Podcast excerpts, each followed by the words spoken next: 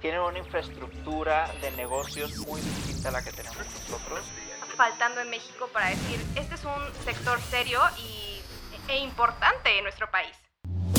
Entretenimiento, espectáculos, cultura. Esto es Tómate un cafecito con Monse Quintana. ¡Comenzamos! Buenas tardes, buenas noches. Hoy la verdad el frío se dejó venir con todo, la verdad no saben lo tapada que estoy, está congelado el ambiente. no sé qué hora del día o desde qué rincón del mundo me estés escuchando, pero estés en donde estés, te doy la bienvenida a Tómate un cafecito. Yo soy Monse Quintana y la verdad es que no puedo creerlo, hemos llegado al final de nuestra temporada, así es, este es el último episodio de nuestra primera temporada y solo lo voy a poner afuera en el mundo declarándolo que esta será la primera de muchas temporadas y lo que se viene, no hombre, se van a quedar impactados. Yo aún lo estoy procesando, la verdad es que son cosas de verdad enormes, no te lo puedo contar así tal cual. Pero lo que sí te puedo decir es que si te gustó esta temporada, la que se viene la vas a amar. Completamente real, es algo precioso. Pero bueno, ya estamos a un día de Nochebuena y les quiero compartir un descubrimiento que encontré que dije, oh por Dios, esto está bellísimo. Son como esferas de chocolate, rellenas de chocolate soluble en diferentes presentaciones, que con café, que con caramelo, con diferentes cosas. Y adentro también traen bombones. Entonces tú pones tu bolita, tu esferita de chocolate en tu taza y les cae leche caliente y ¡pum! Se hace una bebida preciosa. Perfecta para salvar el 2020. De verdad es una cosa increíble, pero bueno, hablando de cosas que hacen mejor nuestra vida, la entrevista del día de hoy está increíble mi invitado es Omar Carrasco, una persona preocupada de que exista pues capacitación para toda la gente dentro de la industria del entretenimiento y además tiene una gran experiencia creando y promoviendo eventos de todo tipo, así que tiene muchísimo que compartir y nosotros mucho que aprenderle. Pero antes, nuestra primera sección. ¿Sabías que un día como hoy, 23 de diciembre de 1888, Vincent Van Gogh se corta la oreja izquierda con una navaja. Wow, ¿cuánto tiene esto? 132 um, años, no puedo creerlo, no, no, no, sí, ya tiene su tiempito, la verdad. Qué locura y qué histórico, digo, o sea, no tiene nada de padre porque es súper surreal el pensar que alguien se quitó una oreja, pero sin duda es como icónico porque inmediatamente relacionas a Van Gogh con este hecho y la verdad es que investigando un poco no sabía que había como tantas teorías con respecto al tema. O sea, la versión oficial dice que el pintor en medio de una crisis existencial, porque recordemos que era una personita pues un poco atormentada, em, y posiblemente también bajo los efectos del alcohol, cortó su oreja izquierda y le envolvió en un pañuelo y se fue a un burdel para regalársela a una prostituta y se fue. o sea, como que muy random, pero ok. Luego ella pues abrió el regalito y dijo, oh por Dios, ¿qué es esto? Se asustó como uno haría y avisó a la policía, la policía lo encontró pues medio desangrándose y ya, fin de la historia. Pero hay otra teoría, un poquito más a modo, la verdad, Patti Chapoy ventaneando, porque esta dice que el artista francés Paul Gauguin fue quien le cortó la oreja a Van Gogh en una pelea que tuvieron. ¿Y por qué se estaban peleando? Porque estaban discutiendo porque uno le estaba pidiendo al otro que se fuera a vivir con él. Porque, plot twist, también se dice que tenían una relación secreta y por eso el pintor pues nunca lo delató porque pues sabía que podía implicar eso cargos criminales. Y bueno, ¿cómo ven el chismecito? La verdad es que ¿cuál versión te parece más verdadera? Yo la verdad no tengo ni idea. Como que el hecho en sí, el quitarse una oreja, me parece como ya bastante irreal. O sea, en el sentido de que sé que fue real, pero me parece así como de wow, wow. O de que si la quitaron también parece así como wow. Pero bueno, este fue un personaje además de multitalentoso, pues también como con mucho misterio y mucha teoría conspiratoria, siempre como lo ha envuelto, ¿saben? Porque incluso su misma muerte es un misterio. Que si suicidio, que si fue un homicidio, la verdad es que hay como también muchísimas teorías. Y yo creo que incluso el mismo misterio le ha dado como más popularidad. Eh, claro, obviamente sin menospreciar su arte, que igual es genial en todo el sentido de la palabra. Pero pues así está el asunto. ¿Cómo ven? ¿Qué opinan? ¿No les parece loco que solo pasaron 132 años? A mí como que se me olvida que, o sea, estas personas que nosotros decimos, wow, dioses, no vivieron hace tantos años, simplemente como que siento que se me olvida. No sé si a ustedes les pase. Pero bueno, relacionado a artistas que han llegado a determinados extremos, es que se viene nuestro top 5. ¿Buscas música, cine o televisión? Entonces lo que necesitas es nuestro top 5. El arte en sus diferentes manifestaciones siempre he considerado que puede ser algo como muy pasional, porque pues aludimos a nuestras propias emociones para poder transmitir y dejar algo en los demás. Y bueno, en este adentrarse mucho en nuestro arte podemos llegar a hacer cosas que de repente pueden parecer pues un poquito extremas, un poquito como fuera de lugar o un poquito como arriesgadas.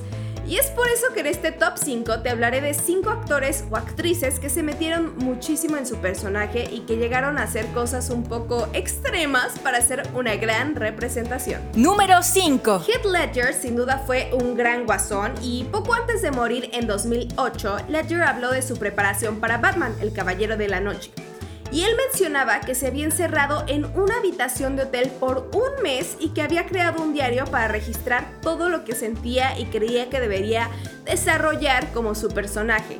Y además, en las escenas de la película, Ledger pidió que fuera golpeado de verdad para darle realismo a su actuación. Número 4. Si hay alguien que ha llevado su cuerpo al límite para poder interpretar sus papeles, es Christian Bale Primero bajó 20 kilos de peso comiendo pues solo una manzana al día básicamente para su papel en El maquinista y después ganó 44 kilos de masa muscular para interpretar a Batman. Y por último, ganó otros 20 kilos, pero esta vez solo de grasa para su papel en la gran estafa americana. Número 3. Meryl Streep en Ironweed interpretó una desamparada que muere al final de la película y para darle realismo a su actuación, se envolvió en hielo poniéndose en peligro de sufrir una hipotermia, una condición que puede ser fatal. Y años después ya no puso su vida en peligro, pero en El Diablo Viste la Moda no salió de su rol cruel y arrogante durante la filmación e incluso no le hablaba a Anne Hathaway. Número 2. Alguien que llegó a grandes extremos fue Kerry Washington, quien se sometió al flagelo de la esclavitud, literalmente. En Django Unchained interpretaba a una esclava y decidió sufrir latigazos reales en su espalda porque no quería simularlos ni usar un doble. Número 1. Daniel Day-Lewis es un gran actor de cine y que además es conocido por realmente meterse en la piel de sus personajes, como por ejemplo en My Left Foot se negó a pararse de una silla de ruedas y eso le costó dos costillas rotas por la postura que tenía que mantener. Pero sin duda cuando interpretó a Lincoln en la película Lincoln, sus métodos llegaron ahora sí a un extremo, porque se mantuvo en personaje todo el rodaje, exigió que todo el equipo lo llamara señor presidente y que todas aquellas personas que hablaran con acento británico no se acercaran a él. Además, sus mensajes eran escritos con lenguaje de la época y firmados como Abraham Lincoln. Sin duda son casos un poquito extremos, unos más que otros, y muchos de estos casos son de actores del método.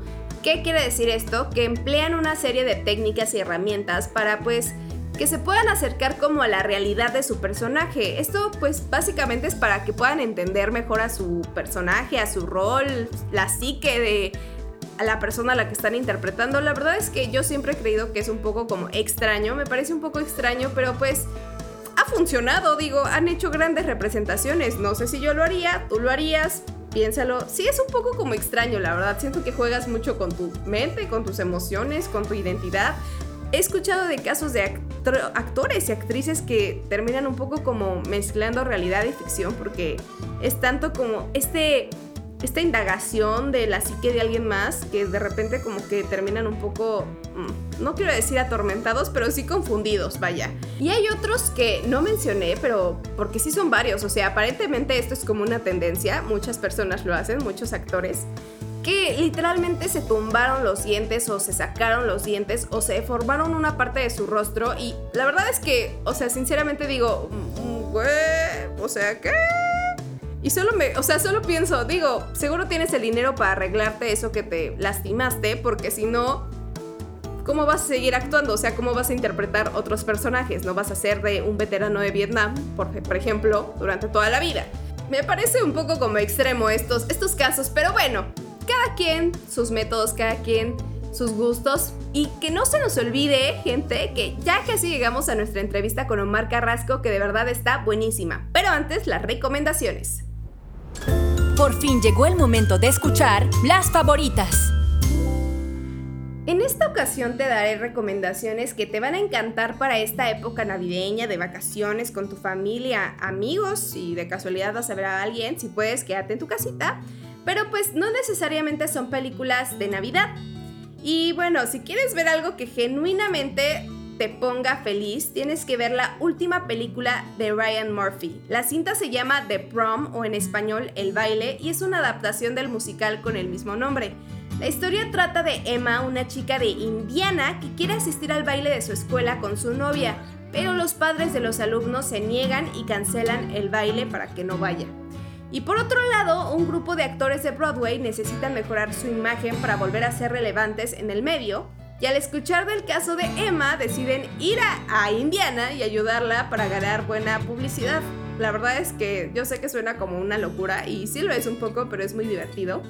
Y pues la película, además de contar con estrellas de la calidad de Meryl Streep, Nicole Kidman, Andrew Reynolds y James Corden, tiene como protagonistas a dos actrices que si bien no son tan conocidas, vaya, incluso una de ellas no había hecho nada antes de esto, son muy talentosas, ideales para el papel y tienen actuaciones muy honestas, de verdad como con el papel, con lo que están haciendo.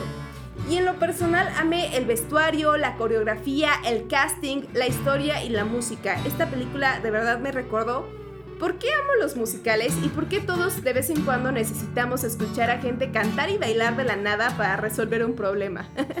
Vas a reír, sonreír e incluso llorar con esta película que vale la pena que disfrutes ya. Tiene un mensaje de unión y de aceptar y abrazar a la persona que eres y de celebrar tu identidad básicamente. Y puedes disfrutar de The Prom desde ya en Netflix y te aseguro que no te vas a arrepentir. Ahora, si lo que prefieres es vivir un poco de la magia de Disney para esta época, lo que te recomiendo es ver Howard de Disney Plus. Esta película documental, además de ser relativamente breve, es muy linda y te deja un sabor de boca nostálgico que siento que es algo que buscamos y amamos de estas fechas también.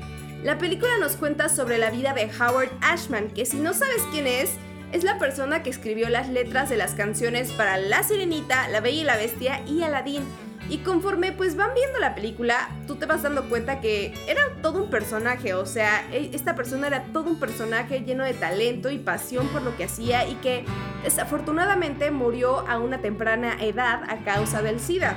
Y lo que me parece precioso, muy atinado de la película, es que nunca es morboso en cuanto a este tema, y en cambio se preocupa por retratar su carácter artístico y su relación con el teatro, el cine y por supuesto la música. Además muestra cómo no todo era como miel sobre hojuelas, pero que a pesar de eso no dejó que su luz se apagara hasta que pues la enfermedad finalmente fue terminal. Ya tienes dos grandes opciones para ver en estas vacaciones y que valen mucho la pena. Ahora sí, vámonos a nuestra entrevista. ¿Sabes qué sigue? Exacto, es hora de ponerse cómodos para recibir a nuestro invitado especial egresado de la Universidad Anáhuac y con certificados del Tecnológico de Monterrey y la Universidad de Nevada. Su talento, ingenio y determinación lo ha llevado a fundar Experience Makers, una empresa que se encarga de capacitar a la industria del entretenimiento, de la mano de los mejores productores, creativos y profesionales del medio. Es un honor para mí tomarme un cafecito con Omar Carrasco. Estás? Hola, Monse, muy bien, muy bien. ¿Y tú cómo estás? Súper bien, muy feliz de que estés aquí con nosotros. ¿Cómo te has sentido? ¿Cómo te sientes el día de hoy? ¿Cómo te agarramos de ánimo? Igual de feliz que tú, Monse. La verdad es que muchas gracias por la invitación y pues feliz de compartir con ustedes un poquito de lo que hacemos acá. Gracias a ti, la verdad es que qué increíble tenerte aquí unos un ratito, unos minutitos para platicar. Mira, quisiera eh, empezar por plantear algo que pues a mí siempre me ha ah, dado vueltas por la cabeza y es que yo creo que México es un lugar con muchísimo talento, o sea, hay demasiado talento, eso no lo podemos negar, pero sí considero que en cuanto a espectáculos, en cuanto a, la gestión de entretenimiento, sí em, estamos un poquito jóvenes, digamos que en ese sector no está tan maduro como otros lugares como Londres o Nueva York, pero creo que vamos por buen camino. Sin embargo, creo que una gran diferencia son estos lugares justos de capacitación. Allá hay muchísimas licenciaturas, no solo para actores, sino también para otras áreas que se necesitan, como la misma mercadotecnia, audio, iluminación. Y tú ahorita lo que estás haciendo con Experience Makers es llenar esta necesidad en México, en la que ahorita pues creo yo que no hay tanta oferta para justamente satisfacer esto que creo yo sí necesitamos. ¿Qué te llevó a decidir crear un espacio como Experience Makers? Mira, la, idea surgió hace cinco años. Eh, me di cuenta en este camino de experiencia eh, que había una necesidad enorme de aprender temas de negocios, del entretenimiento, no solo el tema, como dices tú, artístico de producción, sino también el tema mercadológico. Entonces, eh, nos topábamos con mucha gente que tenía obras de teatro o hacía algún festival de música electrónica o algo por el estilo y llegaban con nosotros a, pedirnos ayuda eh, de, cómo, de cómo vender boletos o cómo hacer que la gente se enterara de sus, de sus productos. Para, para poder ayudarles un poquito más a nuestros clientes, fue que decidí crear un curso alrededor de eso, porque a veces eh, puedes explicarle a tu cliente y decirle, ok, mira, necesitas hacer esto, entenderlo así y, te propongo que hagas esto. A veces es complicado para ellos entender la raíz de la necesidad que hay eh, en temas de mercadotecnia o de negocio. Entonces, con el curso empezamos eh, dando un curso de marketing de, entretenimiento o de espectáculos y nos dimos cuenta de que había muchísima gente que lo quería tomar. Y sobre ese mismo curso empezamos a ofrecer otros cursos dependiendo de lo que ellos mismos nos pedían, los clientes o los alumnos. Entonces fue así como surgieron otros cursos como el curso de patrocinio e inversión, porque muchísima gente está buscando apoyos económicos y no sabe cómo armar una carpeta, no sabe cómo comercializar, ¿no? Y aparte, ¿sabes qué, Monse? Mucha de la, muchos, muchas veces creemos que no sabemos vender y que, y que somos malos vendedores, Pero, pero fíjate que como que nos da miedo vender, siempre es así de, híjole, es que no, me da miedo y me da pena y no sé cómo acercarme, ¿no? Y, y a final de cuentas, creo que todos tenemos que saber vender, porque todos de alguna u otra manera vendemos algo, ¿no? Sí. Ya sea nuestro talento o algún producto o un servicio. Entonces, eh, eh, este tipo de cosas son cosas que no te enseñan en, las universidades a veces desgraciadamente y, necesitamos aprenderlo de otra manera y qué mejor que con expertos. Entonces, en fin, así es como fuimos creando esta, estos cursos y opciones, tanto que hemos llegado hasta Las Vegas y a Nueva York para capacitar a nuestros alumnos. Pero bueno, siempre con la intención de que, de que regresen y puedan generar muy buenos productos acá en México. La intención es potencializar eso en nuestro país y en Latinoamérica. 100%, coincido con todo lo que acabas de decir. Aparte, estos diplomados son muy vivenciales, ¿no? Entonces no hay nada de que ah, bueno, ok, ya tengo toda la teoría, pero ¿cómo funciona? O sea, ahí lo estás viendo, lo estás viviendo. Y esto de aplicarlo a, a, nosotros, a lo que tenemos, ¿por qué no atrevernos? ¿Por qué no pensar que puede suceder ese ese gigantes, esos gigantes de producciones que suceden en Las Vegas, en Nueva York, aquí en nuestro país, ¿cierto? Así es, y fíjate que en los viajes que hemos logrado hacer en los últimos años nos hemos dado cuenta que, que, es nada más cuestión de creérsela, Monse. O sea, no, no, o sea, obviamente a veces sí vemos presupuestos millonarios allá, pero acá también hay muchas, muchas cosas con presupuestos millonarios, como lo que hace Ocesa o lo que hace eh, lo que se hace en Cancún, en Riviera Maya o cosas que se hacen incluso en Monterrey o en, otras ciudades como Guadalajara, que también se le invierte muchísimo dinero. La gran diferencia es que tienen una infraestructura de negocios muy distinta a la que tenemos nosotros y entonces entienden muy bien que es algo serio y que es una industria como cualquier otra. Pero podemos empezar a, a trabajar en ello, ¿no? A hacer que las cosas empiecen a tener un mejor orden por el bien de todos al final. ¿no? Sí, claro, eso es una industria, como bien dices, que le da a muchos trabajos y, ahora que se paró un poco este asunto nos pudimos dar cuenta de ello, ¿no? Cuántas personas, eh, escenógrafos, eh, técnicos se quedaron sin trabajo porque se paró la industria. Y bueno, solo me queda esta duda de por qué aquí no lo vemos así. ¿Qué está faltando en México para decir, este es un sector serio y, e importante en nuestro país? ¿Qué está faltando? Yo creo que está faltando que también nosotros nos la creamos un poco. O sea, nosotros tenemos que... Y la verdad es que yo aplaudo todos los días a la gente que, toma nuestros cursos, que se quiere capacitar o incluso que se está capacitando ahorita aún con pandemia. Porque eh, ese, ese hecho de poder entender y decir, necesito aprender un poquito más y quitarnos los egos de a un lado y decir yo lo sé todo y, y, no sé, te lo voy a decir, me ha tocado a veces ir a empresas donde eh, personas que trabajan en esas empresas llegan y me dicen, eh, de niveles altos, ¿eh? y me dicen, es que yo no necesito aprender nada más porque pues mi área nada más es esta y yo no quiero aprender nada más.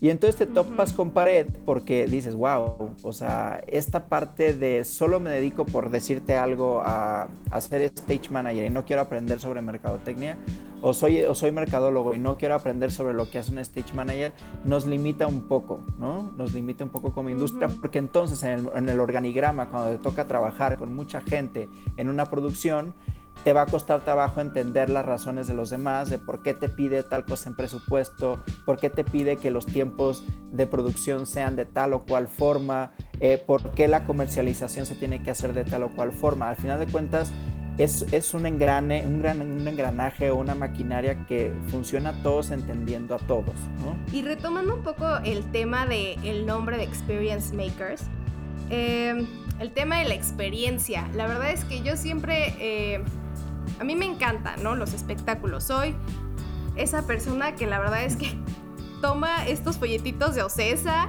o de Ticketmaster y así rayando los conciertos a los que quiero ir porque me encanta.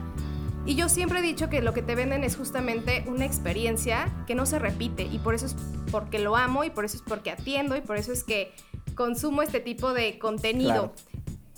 Tú que te dedicas un poco a esto, ¿Cómo se encapsula esto? ¿Cómo generas este ambiente de experiencias, de un momento único en el universo en el que sucede todo pues en un lapso como de dos horas, pero que se queda realmente como impregnado en todo tu ser? Pues yo creo, y de hecho por eso surgió el nombre, como dices, Experience Maker surgió la necesidad de decir, es que nosotros somos creadores de experiencias y aunque tal vez ahorita mucha gente, ya para muchas empresas es fácil decir, eh, es una experiencia, pero a veces no lo son. ¿Y, y, cuál es el requisito primordial de una experiencia? Y lo, lo tenemos nosotros siempre en, nuestro, en nuestra misión y, y, en nuestro objetivo de lema, digamos, de Experience Makers, es hacer felices a la gente. O sea, si tú no mueves eh, las, las membranas y las fibras de la gente, de decir, realmente salí contento, emocionado, motivado, eh, me, llegué hasta las lágrimas de la emoción, ya sea por el, el, llanto del drama o por el llanto de felicidad, pero si tú no, si tú no haces este efecto wow en la gente, no es una experiencia como tal, ¿no? Y entonces, por ejemplo, para un espectáculo tienes tan solo unos cuantos minutos para, para enganchar a la gente. Y, y, y, a final de cuentas, como dices tú, el entretenimiento tiene muchísimas categorías, pero todos cumplimos un mismo objetivo, que es entretener a la gente, de ahí su nombre, ¿no? Y una persona no se entretiene si no lo ve atractivo, si siente que es aburrido, si siente que, que no le va a dar nada nuevo. Y el otro día platicando yo con una persona, yo soy de esas personas que me encanta, por ejemplo, ver películas o documentales que tengan que ver sobre historias de otras personas, porque me encanta aprender incluso con las películas. Soy como un apasionado de eso.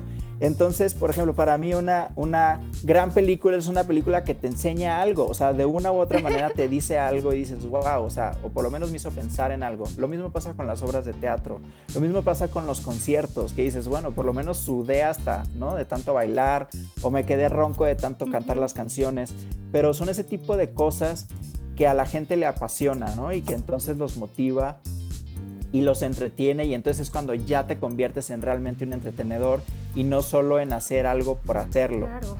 Eh, pero sí, yo creo que el productor de entretenimiento tiene que cuidar desde cómo da a conocer su producto hasta el último segundo en que el cliente está con ellos y, y preocuparse por todos los detalles.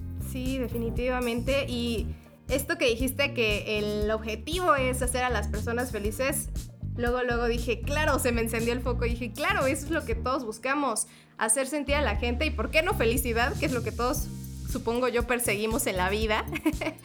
Entonces sí, me parece eh, increíble que este sea como el motor de Experience Makers. Y la verdad es que también en esta temporada que ha sido un poco extraña de pandemia, en la que hemos tenido que estar un poco eh, encerrados, ustedes se han mantenido súper vigentes y súper activos y nos platicabas ahorita que están haciendo otra, como haciendo algunas otras cosas como con Experience Club, que también son otro tipo de experiencias. ¿Me podrías platicar un poco de esto?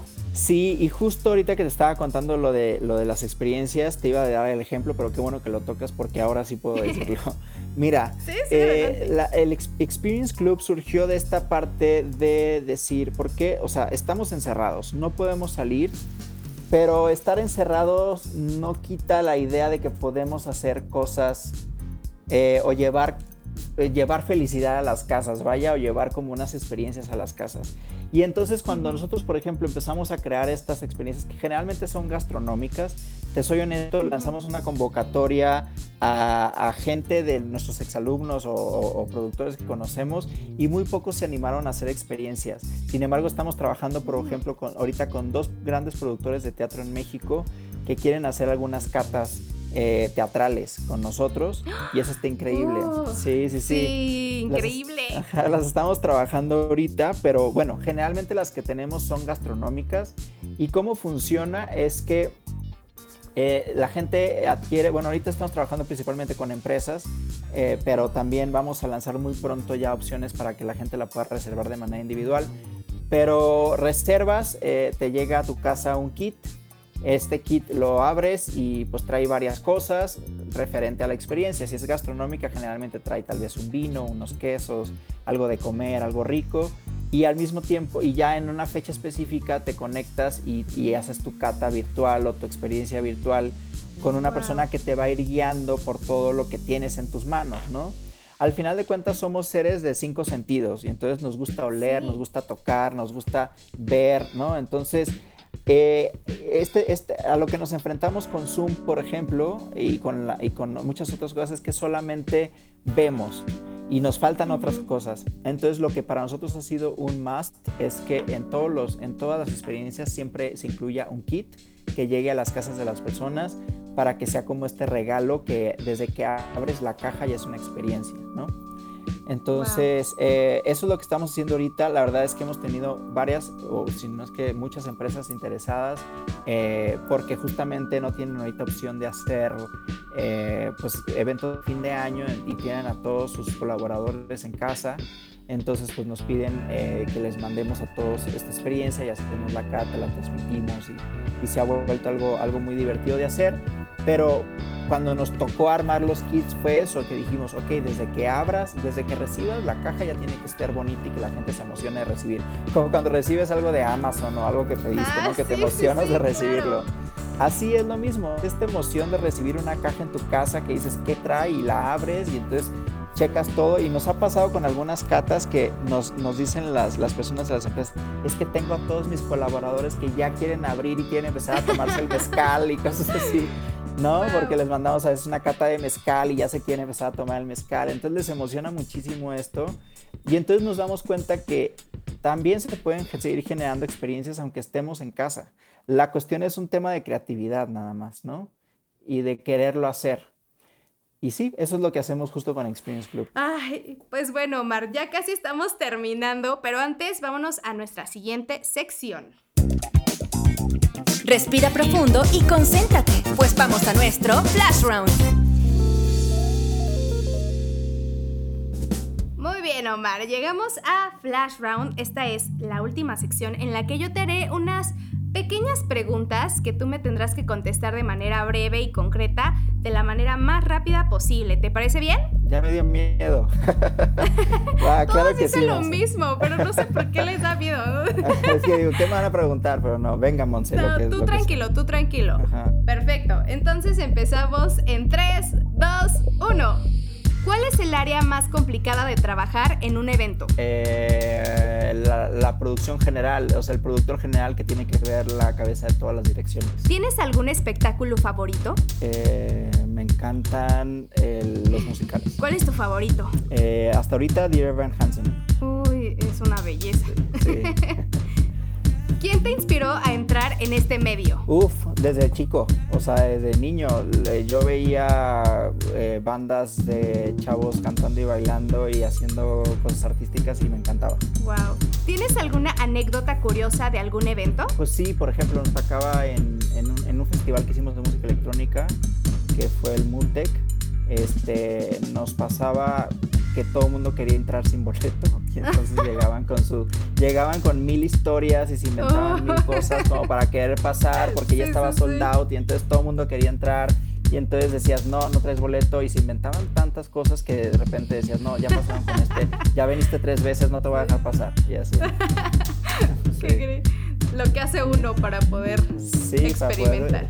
exacto exacto Si pudieras abrir otro centro como Experience Makers en cualquier lugar de la República, ¿cuál sería? yo creo que empezaría por Mérida ¿Cuál es tu película favorita? eh, Ratatouille ¿Cuál es el espectáculo más innovador al que has podido asistir? Yo creo que pues, si se le puede llamar espectáculo a un parque temático, eh, sí, eh, Ep- Epcot Center ha sido lo más loco que he sentido y experimentado. ¿Qué te gustaría hacer o probar que no hayas hecho ya? Yo creo que me gustaría mm, hacer una película. ¿Qué es lo que hace a un espectáculo una gran experiencia? Eh, gente feliz operándolo. Sí, sí, completamente. ¿Qué espectáculo te encantaría que trajeran a México? O del Circo del Sol. ¿Bajo qué filosofía trabajas? Bajo la filosofía de. Pues de eso, de hacer feliz a la gente. ¿Tienes algún libro preferido? Fíjate que hay uno que me encanta, que dije, tengo que hacer alguna vez la película de este libro y lo leí hace muchos años, que es La tienda de Stephen King. ¿Qué es más importante? ¿Tener un recinto bien equipado o un técnico bien preparado? Un técnico bien preparado. ¿Cuál consideras fue el mejor día de tu vida? El día que nací. Pues sí. Gran día, sí fue un gran día. Sí, definitivamente. definitivamente, claro.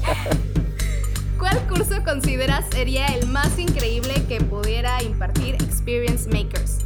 un, un certificado eh, que le dé validez a todos nuestros alumnos de poder operar producciones de espectáculos. Uy, sería... Uf, buenísimo. Sí, sí, sí. Y esta es nuestra última pregunta. ¿Qué prefieres? ¿Darle difusión a un buen espectáculo con poco presupuesto o a un mal espectáculo pero con grandes celebridades? No, pues un buen espectáculo con bajo. Yo hubiera elegido lo mismo. Excelente. Omar.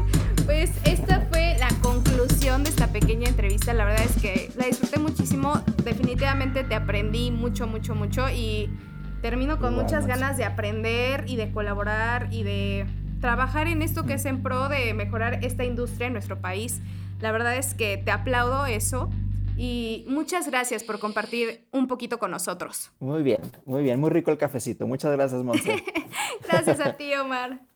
En nuestro episodio anterior, Sí, yo mamá, ya me voy, me voy a ir a Perú, voy a irme a trabajar y mi mamá, ¿Cómo fue tu experiencia al entrar aquí? ¿Cuándo pasó? ¿Cómo pasó? y que me esperaban en Montreal eh, dos semanas para Es un gran, gran gusto para mí estar con Débora Portela. ¿Cómo escucharon nuestra entrevista? Sin duda me alegra inmensamente que personas como Omar existan en el mundo porque se dedican a traer lo más parecido a la magia a nosotros, incluso en estos tiempos. La verdad es que mil gracias a Omar por su tiempo y por favor dense una vuelta por la página de Experience Makers porque tienen grandes cursos y diplomados con los mejores del país. Y bueno, ahora sí hemos llegado al final de nuestro último episodio de la primera temporada. Aplausos, luces, rayos láser, confeti. Primero que nada, gracias por sus bonitos comentarios, eh, por escucharnos tanto, de verdad fue súper bonito ver cómo episodio tras episodio cada vez éramos más y más, de verdad gracias, gracias, gracias a cada uno de ustedes, se los agradezco inmensamente y aparte de, de distintos lugares del país, incluso del mundo, así que de verdad muchas gracias. Y como ustedes son simplemente geniales, nos pusimos manos a la obra y en esta segunda temporada tendremos cosas nuevas, grandes, frescas e increíbles. De verdad, simplemente será oro. Los invitados que tenemos, por Dios, de verdad, invitadazos en todo el sentido de la palabra, con mayúsculas será gente que conoces, no solo que conoces, que amas y que admiras. La verdad es que mi modo fan está turbo activado. No sé si escuchan como la antenita de mi modo fan. Eso es mi modo fan, como volviéndose completamente loco, porque de verdad son personas increíbles. Eh, ay, no, de verdad son personalidades enormes y grandiosas. Y además, redobles, por favor. Como cada vez somos más, estamos planeando muchas sorpresas para ti. Sí, sí, sí. ¿Qué, qué, qué? Así como lo escuchas, de verdad, se van a quedar con la boca abierta. No se olviden de seguirnos en nuestras redes sociales para estar al pendiente del todo, todo, todo, todo, todo esto que se está mmm, cocinando. De verdad que va a estar súper bueno y nos pueden encontrar en Instagram como arroba cafecito con Monse Repito, arroba cafecito con Monse y en Facebook como Tómate un cafecito. Y bueno, yo solo quiero compartirles que para este fin de año siento que todos tenemos como deseos, muchos deseos, muchas expectativas del próximo año, porque pues este año fue extraño. O sea, no vamos a mentirnos, fue extraño, fue feo, fue muy radical en muchas cosas inclusive. Tuvimos muchas pérdidas que yo creo que inclusive todavía el día de hoy no nos damos cuenta de lo que perdimos. Yo he decidido que voy a mantener la esperanza. Claro que sí, porque yo espero que el próximo año sea uno mejor, que pueda volver a salir con mis amigos y reírme hasta que me duele el estómago, que pueda volver a ir a casa de mi abuelita y que me sirva una de sus grandiosas milanesas. Em, y yo sé que este año pues nos vimos limitados un poco en ese aspecto, pero pues también aparte de la esperanza, que yo creo que todos debemos mantener, les pido que también mantengamos prudencia y responsabilidad, porque pues no es por arte de magia que pues algo así de enorme como lo que estamos viviendo hoy, que es histórico, termine de un día para otro. Así que pues estemos esperanzados, pero también seamos muy responsables y respetuosos con los otros y muy agradecidos con lo que tenemos ahorita, porque la verdad es que simplemente con que podamos comer y con que podamos tener un techo ahorita que está haciendo tanto frío, es muy valioso. Agradezcamos que podemos tener a los que están cerca de nosotros simplemente. Y bueno, solo me queda desearte una muy feliz Navidad y un próspero año nuevo. Y pues como siempre fue un placer estar contigo el día de hoy. Nos vemos la próxima temporada con muchos cafecitos. ¡Adiós! ¿Disfrutaste tu cafecito? ¡Qué bueno! No olvides escucharnos la próxima semana y ayudarnos a compartir el mejor café. Que tengas un excelente día. Tómate un cafecito con Monse Quintana. Es presentado por Just Click, agencia digital. Que tengas una feliz Navidad.